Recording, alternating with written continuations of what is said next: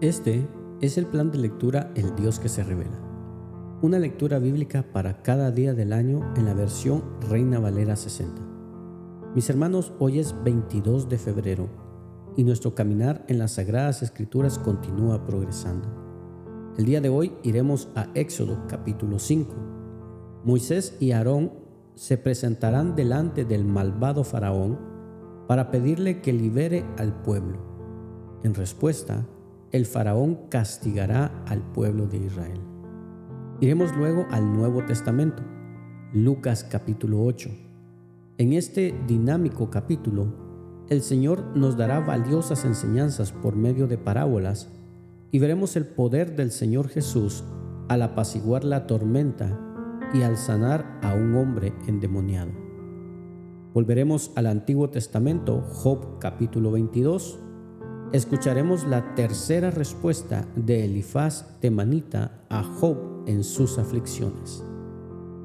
Culminaremos en la primera carta a los Corintios capítulo 9. Ante las crudas críticas de los Corintios, Pablo defenderá su integridad renunciando a su legítimo derecho de recibir sustento por su trabajo en el Evangelio. Porque el Señor nos dice, Sigamos confiando en que Dios nos salvará. No lo dudemos ni un instante, porque Él cumplirá lo que prometió. Comencemos. Éxodo capítulo 5 dice lo siguiente. Después Moisés y Aarón entraron a la presencia de Faraón y le dijeron, Jehová el Dios de Israel dice así, Deja ir a mi pueblo a celebrarme fiesta en el desierto. Y Faraón respondió, ¿quién es Jehová para que yo oiga su voz y deje ir a Israel? Yo no conozco a Jehová, ni tampoco dejaré ir a Israel. Y ellos dijeron, el Dios de los hebreos nos ha encontrado.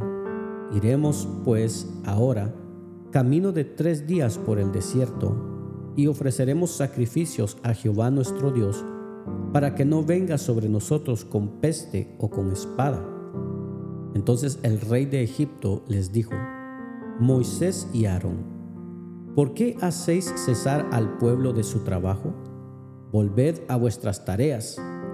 Dijo también Faraón, He aquí el pueblo de la tierra es ahora mucho, y vosotros le hacéis cesar de sus tareas. Y mandó Faraón aquel mismo día a los cuadrilleros del pueblo que lo tenían a su cargo y a sus capataces, diciendo, De aquí en adelante no daréis paja al pueblo para hacer ladrillo. Vayan ellos y recojan por sí mismos la paja, y les impondréis la misma tarea de ladrillo que hacían antes, y no les disminuiréis nada, porque están ociosos por eso levantan la voz diciendo, vamos y ofrezcamos sacrificios a nuestro Dios. Agrávese la servidumbre sobre ellos para que se ocupen en ella y no atiendan a palabras mentirosas. Y saliendo los cuadrilleros del pueblo y sus capataces, hablaron al pueblo diciendo, Así ha dicho Faraón, yo no os doy paja, id vosotros y recoged la paja donde la halléis pero nada se disminuirá de vuestra tarea. Entonces el pueblo se esparció por toda la tierra de Egipto para recoger rastrojo en lugar de paja. Y los cuadrilleros los apremiaban, diciendo, Acabad vuestra tarea, la tarea de cada día en su día, como cuando se os daba paja. Y azotaban a los capataces de los hijos de Israel que los cuadrilleros de Faraón habían puesto sobre ellos, diciendo, ¿por qué no habéis cumplido vuestra tarea de ladrillo ni ayer ni hoy como antes? Y los capataces de los hijos de Israel vinieron a Faraón y se quejaron a él, diciendo, ¿por qué lo haces así con tus siervos? No se da paja a tus siervos y con todos nos dicen, haced el ladrillo y he aquí tus siervos son azotados, y el pueblo tuyo es el culpable. Y él respondió, estáis ociosos, sí, ociosos, y por eso decís, vamos y ofrezcamos sacrificios a Jehová. Id pues ahora y trabajad, no se os dará paja, y habéis de entregar la misma tarea de ladrillo. Entonces los capataces de los hijos de Israel se vieron en aflicción al decírseles, no se disminuirá nada de vuestro ladrillo de la tarea de cada día. Y encontrando a Moisés y a Aarón, que estaban a la vista de ellos cuando salían de la presencia de Faraón, les dijeron, Mire Jehová sobre vosotros y juzgue, pues nos habéis hecho abominables delante de Faraón y de sus siervos, poniéndoles la espada en la mano para que nos maten. Entonces Moisés se volvió a Jehová y dijo, Señor, ¿por qué afliges a este pueblo? ¿Para qué me enviaste? Porque desde que yo vine a Faraón para hablarle en tu nombre, ha afligido a este pueblo, y tú no has librado a tu pueblo. Vayamos ahora al Nuevo Testamento, al Evangelio de Lucas capítulo 8. Escuchemos el testimonio del Salvador.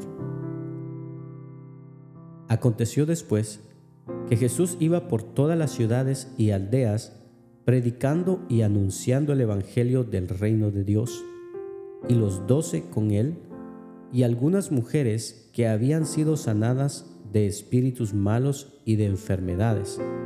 María, que se llamaba Magdalena, de la que habían salido siete demonios. Juana, mujer de Chuza, intendente de Herodes, y Susana, y otras que les servían de sus bienes. Juntándose una gran multitud, y los que de cada ciudad venían a él, les dijo por parábola, el sembrador salió a sembrar su semilla, y mientras sembraba, una parte cayó junto al camino y fue hollada, y las aves del cielo la comieron. Otra parte cayó sobre la piedra, y nacida se secó porque no tenía humedad otra parte cayó entre espinos, y los espinos que nacieron juntamente con ella la ahogaron. Y otra parte cayó en buena tierra, y nació y llevó fruto a ciento por uno. Hablándole estas cosas, decía a gran voz, El que tiene oídos para oír, oiga. Y sus discípulos le preguntaron diciendo, ¿qué significa esta parábola? Y él dijo, A vosotros os es dado conocer los misterios del reino de Dios, pero a los otros por parábolas, para que viendo no vean y oyendo no entiendan. Esta es pues la parábola. La semilla es la palabra de Dios, y los de junto al camino son los que oyen, y luego viene el diablo y quita de su corazón la palabra, para que no crean y se salven. Los de sobre la piedra son los que habiendo oído, reciben la palabra con gozo, pero estos no tienen raíces, creen por algún tiempo y en el tiempo de la prueba se apartan. La que cayó entre espinos, estos son los que oyen, pero yéndose son ahogados por los afanes y las riquezas y los placeres de la vida y no llevan fruto. Mas la que cayó en buena tierra, estos son los que con corazón bueno y recto retienen la palabra oída y dan fruto con perseverancia. Nadie que enciende una luz la cubre con una vasija y la pone debajo de la cama, sino que la pone en un candelero para que los que entran vean la luz. Porque nada hay oculto que no haya de ser manifestado, ni escondido que no haya de ser conocido y de salir a luz. Mirad, pues, cómo oís, porque a todo el que tiene se le dará, y a todo el que no tiene, aun lo que piensa tener, se le quitará.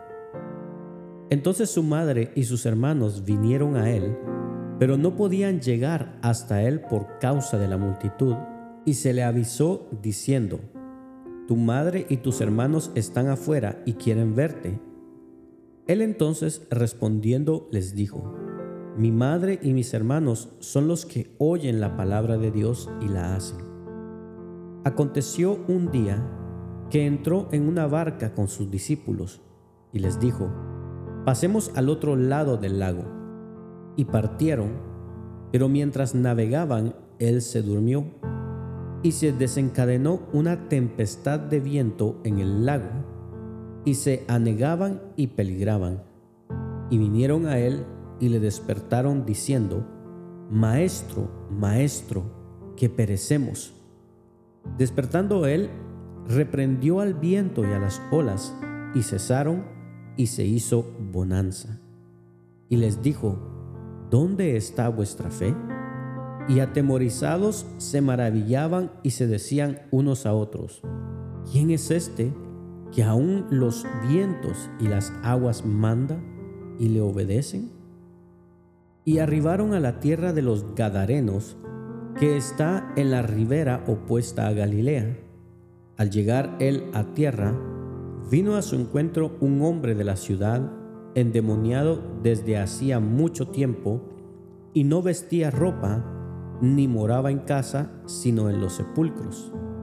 Este, al ver a Jesús, lanzó un gran grito y postrándose a sus pies, exclamó a gran voz, ¿Qué tienes conmigo, Jesús, Hijo del Dios Altísimo? Te ruego que no me atormentes, porque mandaba al espíritu inmundo que saliese del hombre, pues hacía mucho tiempo que se había apoderado de él, y le ataban con cadenas y grillos, pero rompiendo las cadenas, era impelido por el demonio a los desiertos. Y le preguntó Jesús, diciendo, ¿Cómo te llamas? Y él le dijo, Legión, porque muchos demonios habían entrado en él, y le rogaban que no los mandase ir al abismo. Había allí un hato de muchos cerdos que pasían en el monte, y le rogaron que los dejase entrar en ellos, y les dio permiso. Y los demonios, salidos del hombre, entraron en los cerdos, y el hato se precipitó por un despeñadero al lago, y se ahogó. Y los que apacentaban los cerdos, cuando vieron lo que había acontecido, huyeron y yendo dieron aviso en la ciudad y por los campos, y salieron a ver lo que había sucedido, y vieron a Jesús, y hallaron al hombre de quien habían salido los demonios, sentado a los pies de Jesús, vestido y en su cabal juicio, y tuvieron miedo. Y los que habían visto les contaron cómo había sido salvado el endemoniado. Entonces toda la multitud de la región alrededor de los Gadarenos le rogó que se marchase de ellos, pues tenían gran temor. Y Jesús, entrando en la barca, se volvió. Y el hombre de quien había salido los demonios le rogaba que le dejase estar con él.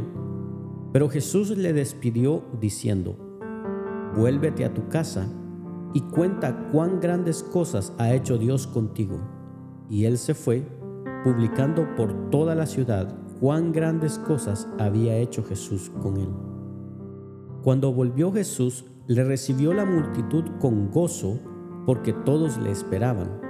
Entonces vino un varón llamado Jairo, que era principal de la sinagoga, y postrándose a los pies de Jesús, le rogaba que entrase en su casa, porque tenía una hija única, como de 12 años, que se estaba muriendo. Y mientras iba, la multitud le oprimía. Pero una mujer que padecía de flujo de sangre desde hacía 12 años y que había gastado en médicos todo cuanto tenía, y por ninguno había podido ser curada, se le acercó por detrás y tocó el borde de su manto, y al instante se detuvo el flujo de su sangre. Entonces Jesús dijo, ¿quién es el que me ha tocado? Y negando todos, dijo Pedro y los que con él estaban, Maestro, la multitud te aprieta y oprime, y dices, ¿quién es el que me ha tocado? Pero Jesús dijo, alguien me ha tocado porque yo he conocido que ha salido poder de mí.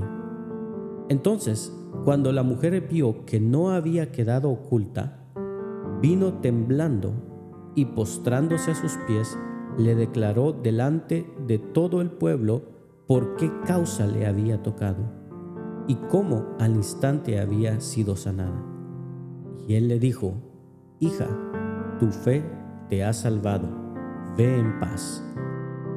Estaba aún hablando cuando vino uno de la casa del principal de la sinagoga a decirle, Tu hija ha muerto, no molestes más al maestro.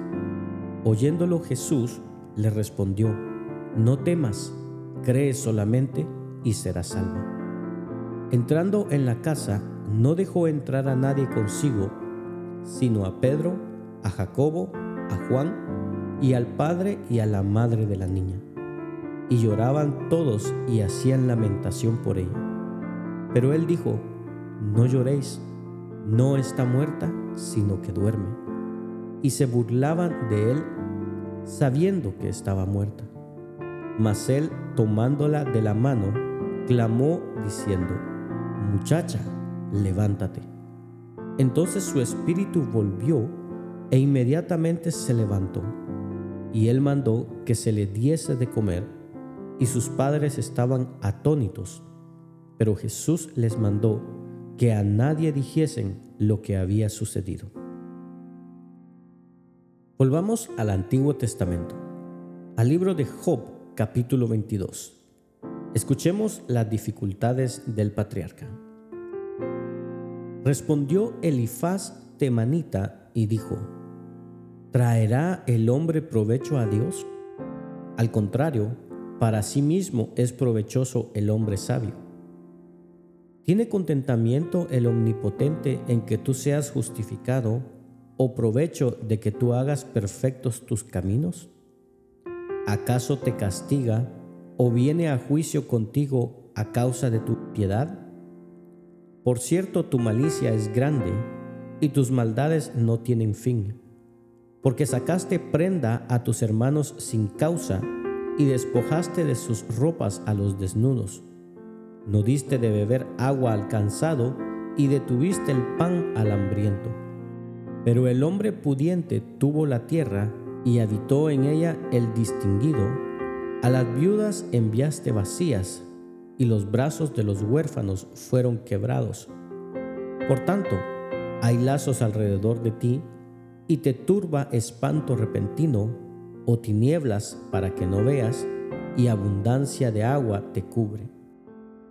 ¿No está Dios en la altura de los cielos? Mira lo encumbrado de las estrellas, cuán elevadas están. Y dirás tú, ¿qué sabe Dios? ¿Cómo juzgará a través de la oscuridad? Las nubes le rodean y no ve, y por el circuito del cielo se pasea. ¿Quieres tú seguir la senda antigua que pisaron los hombres perversos, los cuales fueron cortados antes de tiempo, cuyo fundamento fue como un río derramado? Decían a Dios, apártate de nosotros. ¿Y qué les había hecho el Omnipotente? Les había colmado de bienes sus casas, pero sea el consejo de ellos lejos de mí. Verán los justos y se gozarán y el inocente los escarnecerá diciendo, fueron destruidos nuestros adversarios y el fuego consumió lo que de ellos quedó. Vuelve ahora en amistad con Él y tendrás paz, y por ello te vendrá bien. Toma ahora la ley de su boca y pon sus palabras en tu corazón. Si te volvieres al Omnipotente, serás edificado, alejarás de tu tienda la aflicción Tendrás más oro que la tierra, y como piedras de arroyos oro de Ofir, el Todopoderoso será tu defensa, y tendrás plata en abundancia. Porque entonces te deleitarás en el Omnipotente, y alzarás a Dios tu rostro, orarás a Él, y Él te oirá, y tú pagarás tus votos. Determinarás asimismo una cosa, y te será firme y sobre tus caminos resplandecerá luz. Cuando fueren abatidos, dirás tú, enaltecimiento habrá. Y Dios salvará al humilde de ojos. Él libertará al inocente, y por la limpieza de tus manos, éste será librado. Culminemos nuestra lectura del día de hoy a través de la primera carta a los Corintios capítulo 9. Escuchemos la exhortación a la iglesia. ¿No soy yo apóstol? ¿No soy libre? ¿No he visto a Jesús el Señor nuestro? ¿No sois vosotros mi obra en el Señor? Si para otros no soy apóstol, para vosotros ciertamente lo soy, porque el sello de mi apostolado sois vosotros en el Señor. Contra los que me acusan, esta es mi defensa. ¿Acaso no tenemos derecho de comer y beber? ¿No tenemos derecho de traer con nosotros una hermana por mujer, como también los otros apóstoles y los hermanos del Señor y Cefas? ¿O solo yo y Bernabé no tenemos derecho de no trabajar? ¿Quién fue jamás soldado a sus propias expensas? ¿Quién planta viña y no come de su fruto? ¿O quién apacienta el rebaño y no toma de la leche del rebaño? ¿Digo esto como hombre? ¿No dice esto también la ley? Porque en la ley de Moisés está escrito, no pondrás bozal al buey que tría. ¿Tiene Dios cuidado de los bueyes o lo dice enteramente por nosotros? pues por nosotros se escribió, porque con esperanza debe arar el que ara, y el que trilla con esperanza de recibir del fruto. Si nosotros sembramos en vosotros lo espiritual, ¿es gran cosa si cegáremos de vosotros lo material? Si otros participan de este derecho sobre vosotros, ¿cuánto más nosotros? Pero no hemos usado de este derecho, sino que lo soportamos todo por no poner ningún obstáculo al Evangelio de Cristo. ¿No sabéis que los que trabajan en las cosas sagradas comen del templo y que los que sirven al altar del altar participan? Así también ordenó el Señor a los que anuncian el Evangelio que vivan del Evangelio. Pero yo de nada de esto me he aprovechado, ni tampoco he escrito esto para que se haga así conmigo, porque prefiero morir antes que nadie desvanezca esta mi gloria. Pues si anuncio el Evangelio, no tengo por qué gloriarme, porque me es impuesta necesidad, y ay de mí si no anunciar el Evangelio. Por lo cual, si lo hago de buena voluntad, recompensa tendré, pero si de mala voluntad, la comisión me ha sido encomendada. ¿Cuál pues es mi galardón? que predicando el Evangelio presente gratuitamente el Evangelio de Cristo para no abusar de mi derecho en el Evangelio.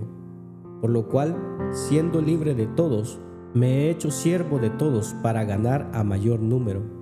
Me he hecho a los judíos como judío para ganar a los judíos, a los que están sujetos a la ley, aunque yo no esté sujeto a la ley, como sujeto a la ley para ganar a los que están sujetos a la ley, a los que están sin ley, como si yo estuviera sin ley, no estando yo sin ley de Dios, sino bajo la ley de Cristo, para ganar a los que están sin ley. Me he hecho débil a los débiles, para ganar a los débiles. A todos me he hecho de todo, para que de todos modos salve a algunos. Y esto hago por causa del Evangelio, para hacerme copartícipe de él.